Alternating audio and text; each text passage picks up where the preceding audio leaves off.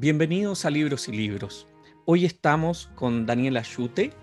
Ella es la persona que está detrás de una hermosa publicación que salió recientemente, que se llama Gabriela Mistral Doris Vida Mía, Cartas, que fue publicada por Penguin Random House recientemente, y ella estuvo a cargo de la edición y las notas de un libro que realmente presenta un enorme trabajo que sin duda viene a completar la figura de Gabriela Mistral, sobre la que conversaremos hoy con Daniela Chute largamente y tranquilamente. Eh, Daniela Chute es licenciada en Lingüística y Literatura Hispánica por la Universidad Católica de Chile y tiene un máster en edición en la Universidad de Salamanca. Desde el año 2001 participa del equipo del portal de memoria chilena de la Biblioteca Nacional, tiene una larga experiencia en relación con los archivos, por lo tanto conversaremos también sobre eso, y su investigación eh, se ha plasmado en diversos proyectos de investigación en los que ella ha participado, a propósito de Luis Oyarzún, de Juan Emar, de Martín Cerda y por supuesto de Gabriela Mistral. Tenemos una interesante, atractiva posibilidad de conversar hoy día con Daniela Schute, a quien damos la bienvenida en Libros y Libros.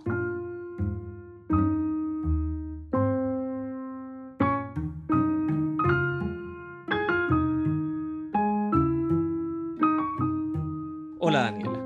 Hola Pablo, ¿cómo estás? Muchísimas gracias por la invitación, por el interés en el libro y encantadísima de que conversemos de, Gabriela Mistral y de otros temas. Bueno, lo primero que tengo que decirte que realmente es un trabajo impecable, la recopilación. Es un libro que tiene 450 y tantas páginas, ¿no? Es un trabajo enorme de recopilación y además me gusta siempre celebrar el hecho de que está hecho con mucho cuidado con el lector, con gran espacio y buen tamaño de la letra, que hoy día son cosas que a veces no, no se velan ni se vigilan para que los lectores puedan realmente disfrutar la lectura. Así es que lo primero que quiero hacerte como pregunta es, ¿cómo surge este proyecto? ¿Y cuál ha sido el proceso? Porque me imagino aquí hay más de 200 cartas y por lo tanto es un trabajo enorme. Sí, bueno, el proyecto en realidad surge eh, gracias a Paz Balmaceda, la editora de Lumen. Eh, nosotros nos conocemos hace algún tiempo y ella estaba al tanto de mi trabajo de investigación, que es paralelo a mi trabajo en la biblioteca. Bueno, y como, como tú decías, yo he estado vinculada desde hace harto tiempo a Gabriel, en el fondo de investigaciones sobre Gabriela Mistral y ella me propuso que en el fondo revisitáramos estos documentos y hiciéramos una nueva selección para presentar este material. Como tú dices, eso, fue algo que, que, Paz planteó desde un principio, que como el cuidado de la edición, eh, no solo en sus contenidos, sino también en, en, términos del, del, objeto físico del libro, que fuera una edición lo más limpia posible, bien cuidada, con, con, con harta atención en los detalles, y, qué gusto escuchar que, así ha sido percibido por los lectores también.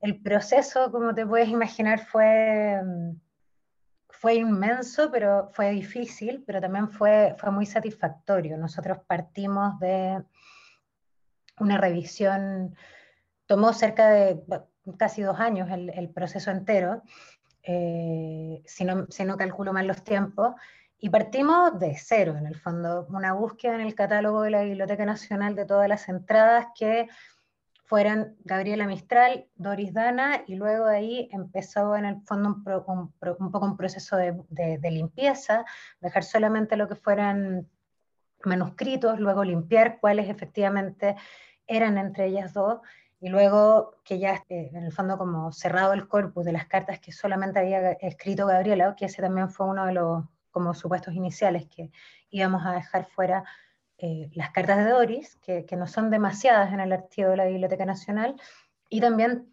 distintos documentos que fueran distintos, eh, a cartas, quiero decir, sin telegramas, sin otro, otro tipo de, de documento. Y luego empezó la lectura de todos estos documentos y empezar en el fondo a afinar el ojo como de cuáles iban a ser los que cabían dentro de este pequeño margen que habíamos definido. Que yo te diría que el margen en el fondo era, en términos como macro, eh, tratar de reconstruir un poco a través de estos documentos una suerte de relato de lo que pudo haber sido la vida de Gabriela Mistral durante el periodo que abarcó esta relación. Ese, era un poco como, lo que a mí como investigadora me interesaba mostrar. Bueno, lo logra plenamente porque realmente uno queda con una imagen muy clara, sobre todo de esta historia de amor, ¿no? que me parece que eso es muy importante. De hecho, el libro tiene un prólogo escrito por Alia Trabuco, y allí también se manifiesta esta intención de reconfigurar, diría yo, la persona de Gabriela Mistral en su relación amorosa, digamos, su última relación amorosa, porque tuvo varias en su vida, específicamente asumiendo que esta persona, digamos, es de sexo femenino, cosa que da lo mismo quien fuera. Esto podría ser un hombre, podría ser una mujer, pero lo importante es que, claro, el punto es que hay una borradura histórica y una especie como de viraje del tono, que cómo se construye la historia, digamos, de la persona de Gabriela Mistral, influida por los prejuicios y las premisas que cubrieron, digamos, 70 años de vida de Gabriela Mistral hasta que alguien dijo, no, Gabriela Mistral en realidad, sus amores más grandes fueron estas mujeres y la última mujer fue Doris Dana. Entonces, en, este, en esta estructura, además, de, con el prólogo de Ale Trabuco, viene una nota a la edición que tú elaboraste y que, insisto, ambos textos, tanto el de Alia como tu nota sobre la edición, son muy breves para, me imagino, este cúmulo de información. Realmente eh, son explicaciones breves y que ayudan a comprender cómo está dividido esto en el tiempo, pero al mismo tiempo seguramente a ti hoy día retrospectivamente miras este trabajo y piensas ¿no? en, que efectivamente estás contribuyendo a esta reconfiguración de la persona, que me parece que es fundamental.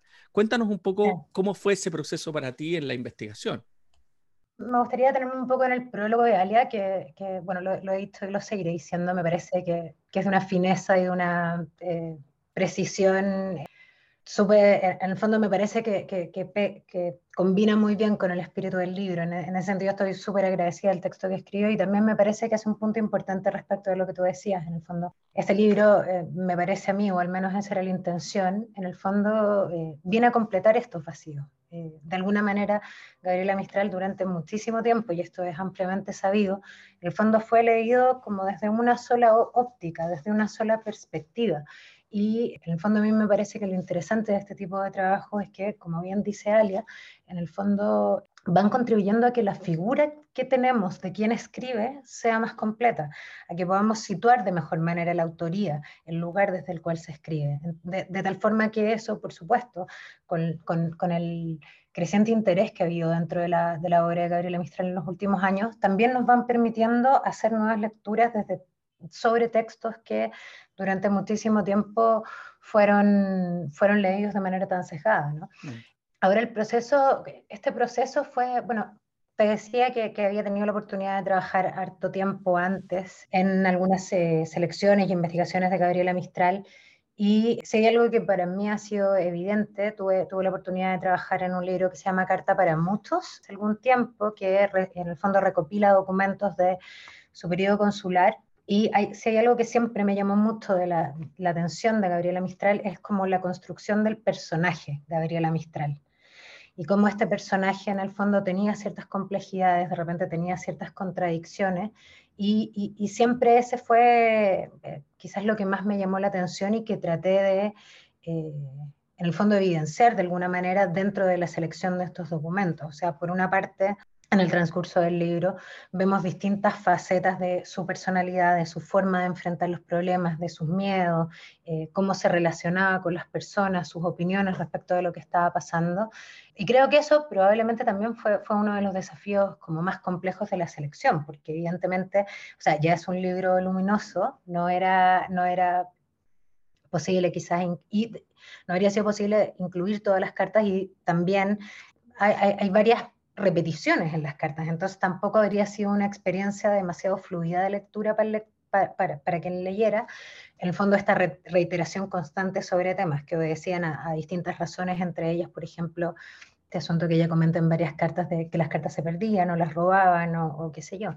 Y también en el fondo como, creo que, otra cosa importante también es eh, cómo ir hilvanando en el fondo estas distintas facetas. Hay, hay de repente momentos de las cartas en que se pasan de, de, cartas que son como con, como con un tono muy específico a otro, a otro radicalmente opuesto y cómo, cómo lograr articular eh, ese, como el ritmo en el fondo un poco también del relato.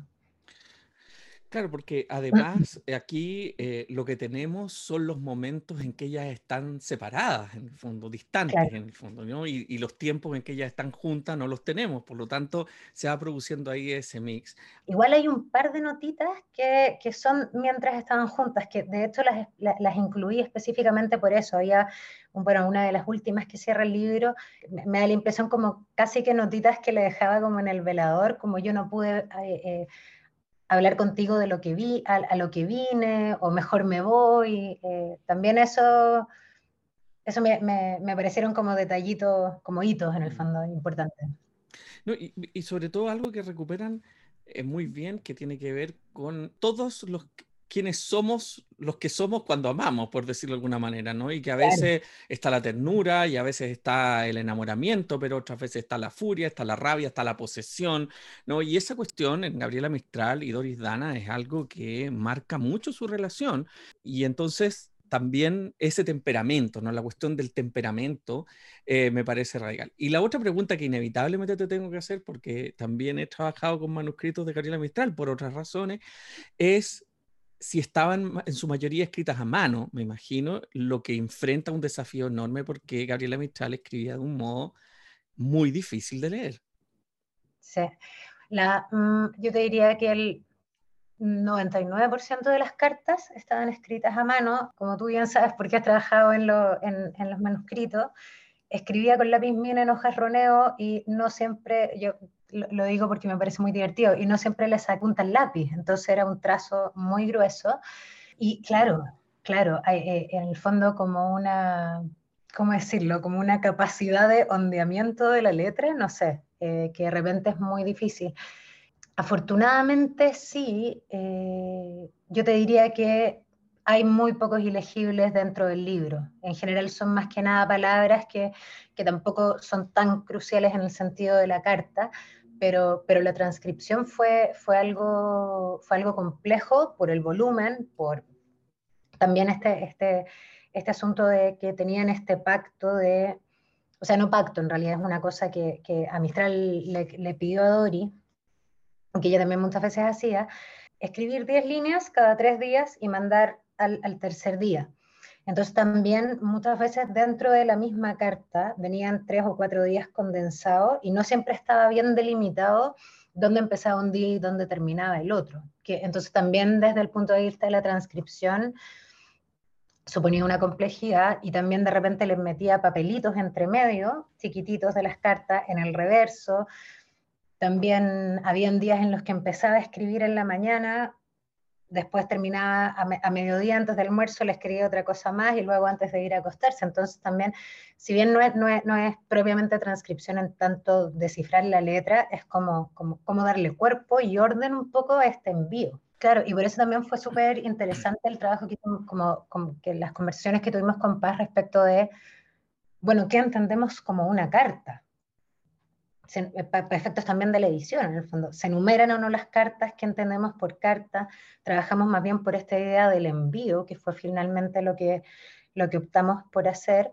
Eh, entonces, un, envío, eh, un envío es como un gesto, como un gesto comunicacional, en el fondo. pueden ir tres días, cuatro días o pedacitos de día, y eso constituye un envío.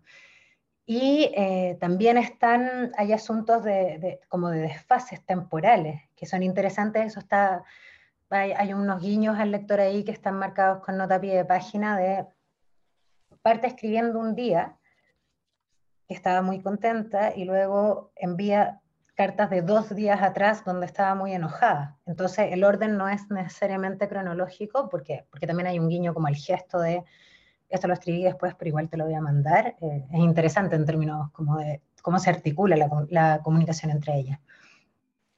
Y en, ese, y en ese mismo marco, el trabajo que hiciste con las notas, que está muy bien, yo diría, escanciado, ¿no? Vamos a usar una palabra antigua.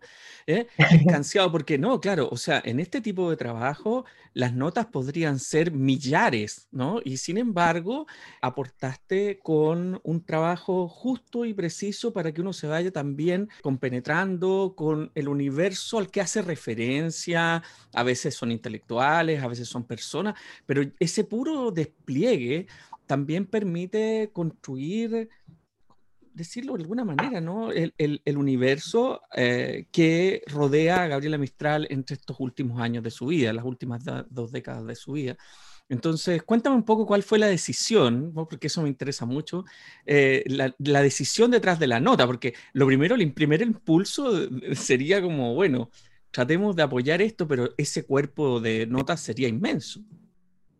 Bueno, eso, eso yo debo decir que ahí fue un ejercicio de aprendizaje y humildad como investigadora, porque efectivamente yo por mí habría notado todo. Pero evidentemente eso era, eso era un poco inviable en el fondo y finalmente iba a ser tantas notas, como dices tú, como texto.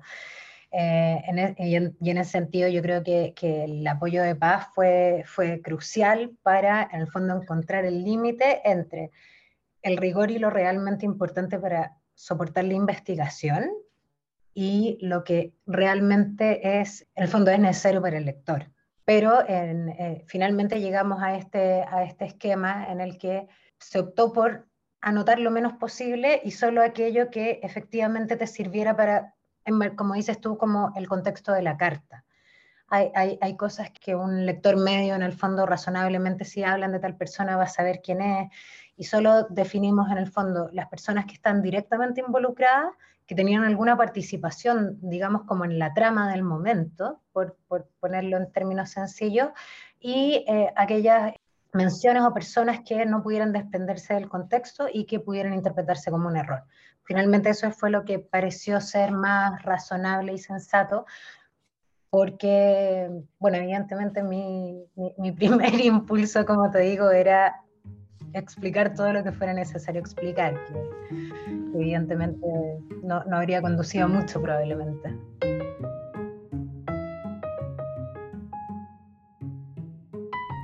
Leamos una de las cartas que aparecen en el libro. Del primero de diciembre de 1949.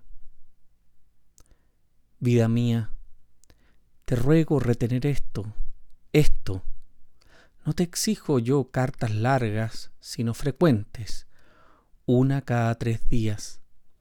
Eso me traerá mucha, pero mucha tranquilidad.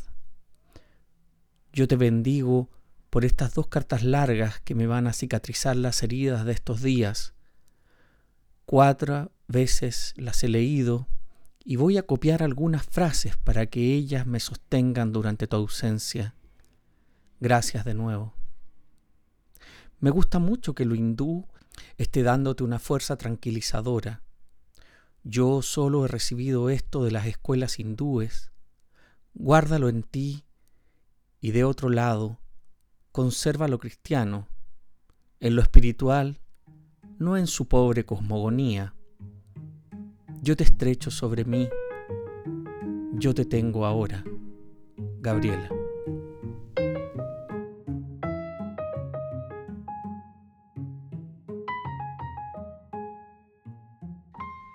Sin duda, la tarea es infinita. Yo sé que en este momento se está preparando ya una buena parte de la publicación de las obras completas de Gabriela Mistral, lo que, lo que es la reparación de una deuda inmensa, porque eh, hace muchos años apareció, por ejemplo, un, una publicación en Colombia sobre los textos de Gabriela Mistral sobre Colombia, una cosa que tiene tres tomos gigantescas, y uno dice, si esto es Colombia, ¿qué podría ser todo lo demás?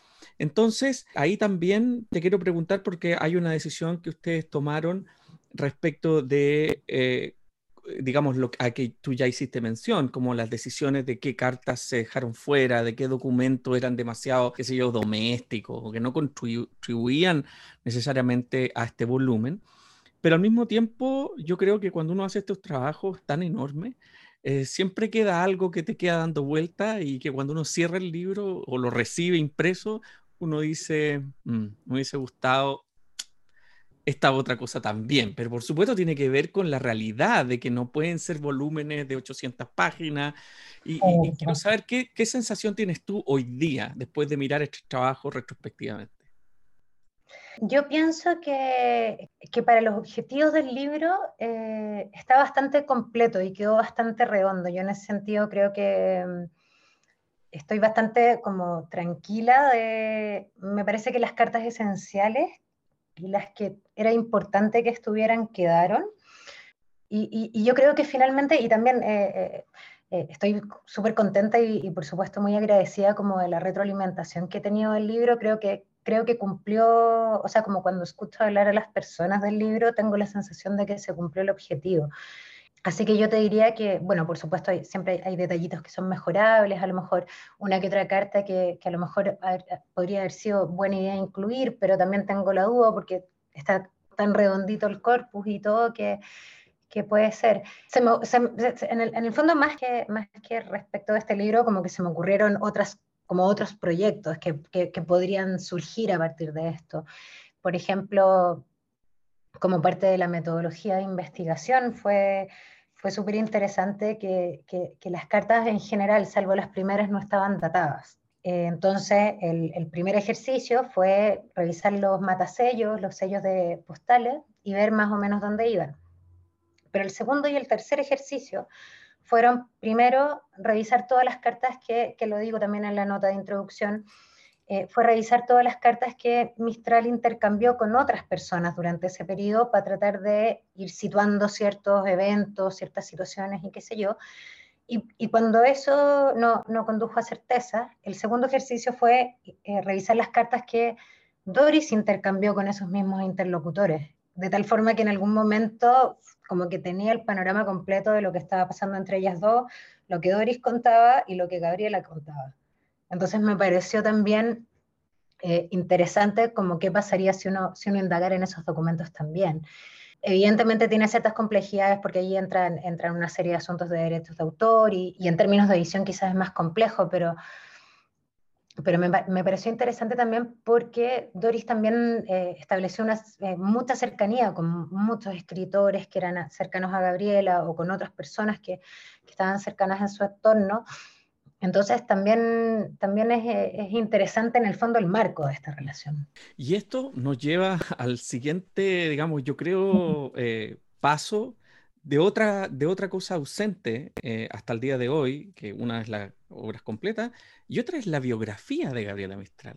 ¿Cómo trabajaste con, porque por ejemplo, Pedro Pablo Segers ha hecho otras publicaciones, eh, hay estudios de Luis Vargas Saavedra, de, de, mucha gente que ha estudiado Gabriela Mistral, pero una biografía como tal no existe.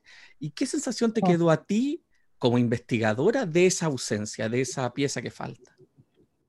Bueno, yo creo que, bueno, y fuera de los que tú mencionaste también está Martin Taylor, está la Elizabeth Horan, que han hecho un trabajo, o sea, Doña Santa Elizabeth Horan, que han hecho un trabajo eh, increíble y, muy bien riguroso, muy bien documentado. Yo tengo la, tengo la sensación de que mm, de emprenderse ese trabajo, que sería sin duda una tarea titánica, bueno, no, mm, evidentemente una biografía de un escritor es una tarea de gran envergadura, pero yo, yo eh, siempre he pensado que, que, por todas las complejidades y por todas las aristas que tuvo tanto la figura de Gabriela Mistral como, sus distintas facetas, siempre he pensado que de emprenderse ese proyecto sería eh, súper interesante y, para, nosotros como lectores probablemente sería muy beneficioso que fuera concebido desde un principio como una obra colectiva, donde lo, por supuesto, con con líneas editoriales claras y qué sé yo, pero, pero eh, siempre he imaginado que tendría que ser un trabajo colectivo en el que también de alguna forma se pudiera quizás como capitalizar o, concentrar todos estos distintos saberes que hay desde distintas vertientes. Hay, eh, eh, muchos investigadores que, tienen súper claro un periodo determinado de, de, de, la vida de Gabriela Mistral y creo que quizás concebirlo de una manera así, en el fondo nos podría llevar a tener una obra mucho más terminada y mucho más rigurosa. Claro, además de, de, todos sus aspectos como diplomática, como poeta, como educadora, como académica, y así la multiplicación. Como política, claro. Claro, en el fondo tener, me, imagino como tener un hilo conductor como de hitos, y, cada capítulo como con su énfasis. Eh, mm sus implicancias, también su, su, su, influencia política, toda su participación en la Liga de las Naciones, sus relaciones con otros escritores que también, eh, o sea, son un capítulo importantísimo en su vida. Todo, bueno, está recogido en otros libros, pero, pero también yo creo que evidentemente todas esas relaciones fueron permeando de alguna manera en su vida, entonces, y fueron también propiciando encuentros, propiciando, qué sé yo, decisiones. Entonces podría ser interesante algo de ese estilo. Gran desafío. Ahora bien, volviendo a la, naturaleza de este libro, Gabriela Mistral, Doris Vida Mía, Cartas, publicado por Penguin Random House, te quiero preguntar por si tú pudieras eh, resumir cómo crees que fue esa relación, ¿no? Cómo es esa relación que es la historia de amor de ella, tu mirada, después de haber construido esto, porque en el fondo esto es un, es un acervo, es un, en el fondo es un grupo dentro de ese gran universo de complejidad que representa Gabriela Mistral. Tú tomaste una pieza y la puliste. ¿Y cuál es la sensación con que te quedas respecto de esa relación amorosa en el sentido como más tu percepción, ¿no? subjetiva? Sí. Hay, hay, una idea que me gusta mucho a mí, que, que de hecho así, así se llama mi nota de introducción, que es esta idea del lugar donde yo sea un poco feliz. Eh, y de hecho por eso el cierre del libro está estructurado de la forma en la que, con esos dos documentos, quiero decir. Yo tengo la, siempre he tenido la sensación que en el fondo la vida de Gabriela Mistral... Eh, si bien una errancia que en algún momento fue un poco impuesta por sus condiciones de vida, por su trabajo, qué sé yo, de alguna forma esa errancia eh, se transformó en algún momento en una elección.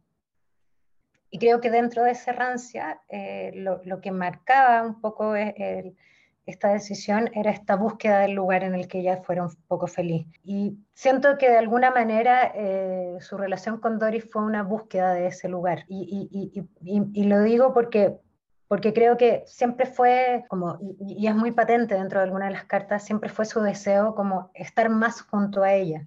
Sin embargo, eh, finalmente también hubo siempre eh, este asunto de la ausencia, de la presencia, que no siempre estaban juntas, que, que bueno, que muchas veces se tradujo en recriminaciones y, momentos más amargos, pero yo creo que esa es la sensación que me queda, en el fondo. Yo, yo tengo la, la, idea de que, que, la relación con Doris finalmente fue parte de esta búsqueda y que probablemente ella tenía la sensación de que Doris era probablemente este lugar donde ella pudiera ser un poco feliz. Y eso se vincula también con otra idea que, que es muy bonita y que, que, también está en varias de las cartas, esta idea de que eh, este era un vínculo que venía de otra vida, que también me parece que, que es es, es, bonito como ella lo plantea y cuando le dice que la, vio en un cuadro a los cinco años y, como todas estas reminiscencias y todo. Entonces, eh, esa es como mi, mi sensación. Excelente.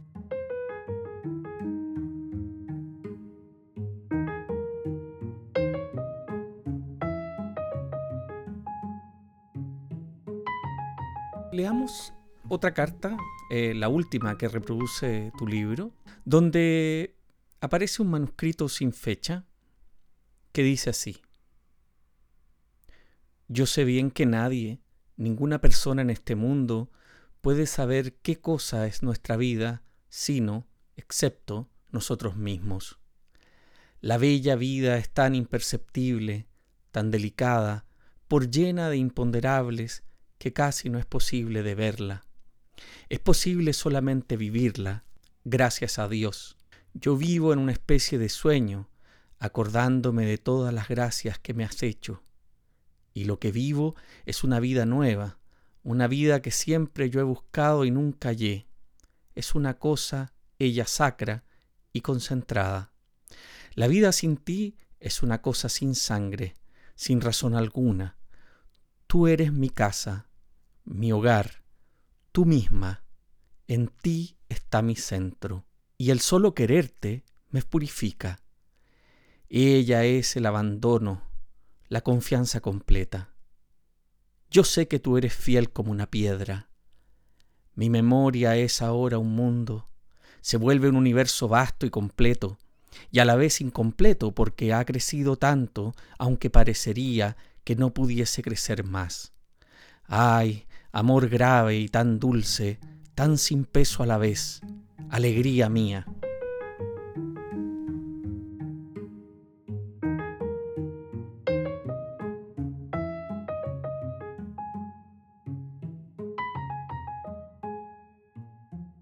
En tu, en tu trabajo como investigadora, además, quiero ahora salir un poco del espacio de Doris Vida Mía, eh, has trabajado con grandes autores chilenos fundamentales y, si pudieras contarnos un poco de ese trabajo pasado y, en qué estás ahora, porque seguramente eh, luego de esta enorme recopilación, eh, tendrás nuevos proyectos. Si nos pudieras contar un poco sobre eso, sería interesante. Bueno, yo, bueno, sobre, sobre Gabriela Mistral, como te contaba, empecé a trabajar en, hace cierto tiempo, tuve la oportunidad de colaborar con, con Pedro Pablo Segers en Niña Errante y también en Vivir y Escribir, que publicó UDP. También tuve la maravillosa oportunidad de trabajar con Alfonso Calderón, que siempre lo recuerdo con mucho cariño y lo considero de alguna parte alguna forma un mentor y un amigo, eh, trabajamos mucho tiempo juntos, y de hecho él me, presentó, entre comillas, a Martín Cerda, que es como uno de mis grandes admirados, y con él tuve la oportunidad de trabajar en Escombros, eh, que publicó UDP, y, en algunos otros libros que, que, quedaron, que quedaron sin publicar. También, bueno, con, con Pedro Pablo y con Tomás Harris eh, trabajamos en Taken for a Ride, un, libro que ya está absolutamente descatalogado y se encuentra en bien pocos lugares, que es una selección de textos de Luis Oyarzún. En el fondo recopilamos todo lo que escribió en ProArte y en, y en varias otras revistas, además de, de algunos textos que, que, que, ya estaban editados en libros. Bueno, y los diarios de Juan Emar, que también fue en términos de archivo, eh, se llama, el, libro se llama eh, Mi vida, Diarios de Juventud de Juan Emar, que ahí fue bueno, de entrar a picar en el fondo dentro de los cuadernos de Juan Emar y no solo entender la letra, sino que también eh, ver cómo había muchos relatos enmarcados dentro del mismo diario. Ese fue un, trabajo bien arduo y, tremendo, o sea, fue muy enriquecedor y, y también de muchos aprendizajes en el fondo. Eh, y, ahí también en el fondo creo que fue, digo aprendizajes porque ahí de nuevo en el fondo estaban una serie de decisiones respecto de lo que uno le gustaría hacer como investigador versus eh, cómo eso se traduce en un libro en el fondo. Y sobre todo, yo creo con, con estas figuras, ¿no? Como porque, porque tanto Martín Cerda como Luis Oyarzún, como, como Juan Emar y Gabriela Mistral, por supuesto, representan, yo diría, el camino del siglo XX en términos, digamos, en gran medida, en, en, la construcción de la figura del intelectual en Chile, ¿no? Sí, sí, efectivamente. ¿Y, y ahora, ¿en qué, en, qué, en qué estás? Ahora, eh, ahora estoy, estoy muy entusiasmada porque, bueno, dentro de los libros que, que dejamos inconclusos con Alfonso, hay dos que por distintas razones se, se, no han podido ser publicados hasta ahora. Hay uno que estaba concebido como la segunda parte de Escombro. De Martín Cerda. Que de Martín Cerda, que se llama Surcos apenas visibles. Y ese libro lo, conté con el apoyo de Sebastián Astorga y Felipe Gana de Lecturas Ediciones y lo presentamos a un fondo del libro que afortunadamente nos adjudicaron, así que bueno, esto ya estamos empezando a trabajar en eso. Y dentro de los proyectos futuros también y, y vinculado a Martín Cerda, el año 2009 tuve la oportunidad de estar alrededor de un mes en la Biblioteca Nacional de Caracas, eh, o sea, de Venezuela, y, tuve, y, en el fondo pude estar investigando en, en todo lo que eh, Martín Cerda publicó allá en el diario El Universal. Y ese es un material que tengo las fotos guardadas de todo ese material y espero poder, eh, en el fondo en algún, lo he tenido pendiente porque no es, un, no es una tarea eh, corta en el fondo ni sencilla, pero está ahí muy en pendiente, en el fondo revisar ese material, transcribir y, y darle forma una forma para publicarlo, porque es material precioso. Me imagino, ¿ah? pero te quería preguntar antes respecto de este segundo tomo de escombros, digamos, ¿qué, tipo, cómo es el archivo de Martín Cerda? ¿Cómo son esos materiales? ¿Cómo, en, qué, ¿En qué estado están? No, no es material de archivo. En el fondo eso, son recopilaciones de los textos publicados. Hay textos de Huelén, hay algunos textos del Mercurio. Eh, en el fondo la, idea un poco era rastrear todos los textos de Martín Cerda publicados en diarios y en revistas que hasta ese momento no habían sido eh, recogidos en los, en los libros anteriores. Ok. Fantástico. Sí. No, él es un personaje increíble, nunca suficientemente valorado y con un universo de referencias que yo diría que es muy distinto para los intelectuales de la época. Eso, eso yo creo que, que bueno, su, su, viaje a Europa, casi prácticamente apenas después de la Segunda Guerra Mundial, hay ahí un, un universo que es muy relevante y que sin duda, tal como dices tú, el trabajo de Alfonso Calderón eh, y a su vez lo que tú estás haciendo hoy día, yo creo que van a permitir completar ese, ese perfil que a quien también nos, nos faltaría una, una, biografía. Bueno, de esto con, lo, hemos conversado hartas veces con, con, Felipe y con Sebastián a propósito de este proyecto. Eh, o sea, sería maravilloso poder emprender esa tarea de, de, de una buena biografía de, de Martín Cerda. De todas maneras, absolutamente. Y finalmente, Quisiera hacerte una pregunta porque en tu trabajo, digamos, e, en los archivos, en las recopilaciones, preguntarte por qué lees, digamos, en asociación a esos procesos, en términos metodológicos, cuáles son tus referencias, porque esto es una tarea que se hace desde hace muchos, muchos, muchos siglos, digamos, pero sin embargo hay estructuras metodológicas que yo creo que han ido cambiando, formas de enfrentarse a las recopilaciones, a las reediciones, que sin duda hoy día con el sistema de archivos y con los sistemas digitales de cruces de información, quizás son más fáciles, quizás no, quizás un poco puede también representar un peligro de una diseminación de información eh, inconmensurable. ¿Cómo, ¿Cómo, has vivido tú tu proceso como de formación y como lectora para prepararte para esto, este trabajo eh, de, de edición? Sí, bueno, yo, yo pienso que, mm, que es súper eh, importante lo que tú dices. En el fondo, uno tendería a pensar que porque, por ejemplo, en el caso de este libro, el archivo, el legado de Gabriela Mistral está completo, digitalizado en el sitio de la Biblioteca Nacional. Cualquier persona puede ir, descargar cualquiera de las cartas que están en este libro. De hecho, en el libro, al final, eh, está la indicación del código de cada una de las cartas en la Biblioteca Nacional, de tal forma que si alguien quiere cotejar la carta o mirarla en el fondo, eh, puede hacerlo. Eh, entonces creo que, si bien en términos de, acceso a la información conservada por instituciones culturales, existe esta ilusión en el fondo de porque está en Internet, está en acceso, es, un poco engañosa y, y, es peligrosa esa, asumir eso. Entonces, ¿a qué voy con esto? Que, creo que finalmente el gesto de reunir un conjunto de documentos y darle una forma y estructurar un relato con todas las objeciones que, pueda tener ese relato que uno estructura. Finalmente, como dice una, activista, finalmente siempre en la selección hay una elección y, y hay algo que queda fuera. Pero creo que ese gesto eh, es importante y es necesario.